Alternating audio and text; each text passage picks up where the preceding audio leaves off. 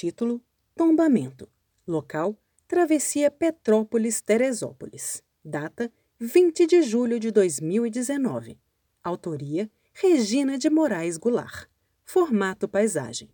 No alto de um monte rochoso, cinco pessoas são vistas de costas, caminhando por uma superfície inclinada. Elas estão agasalhadas e carregam mochilões.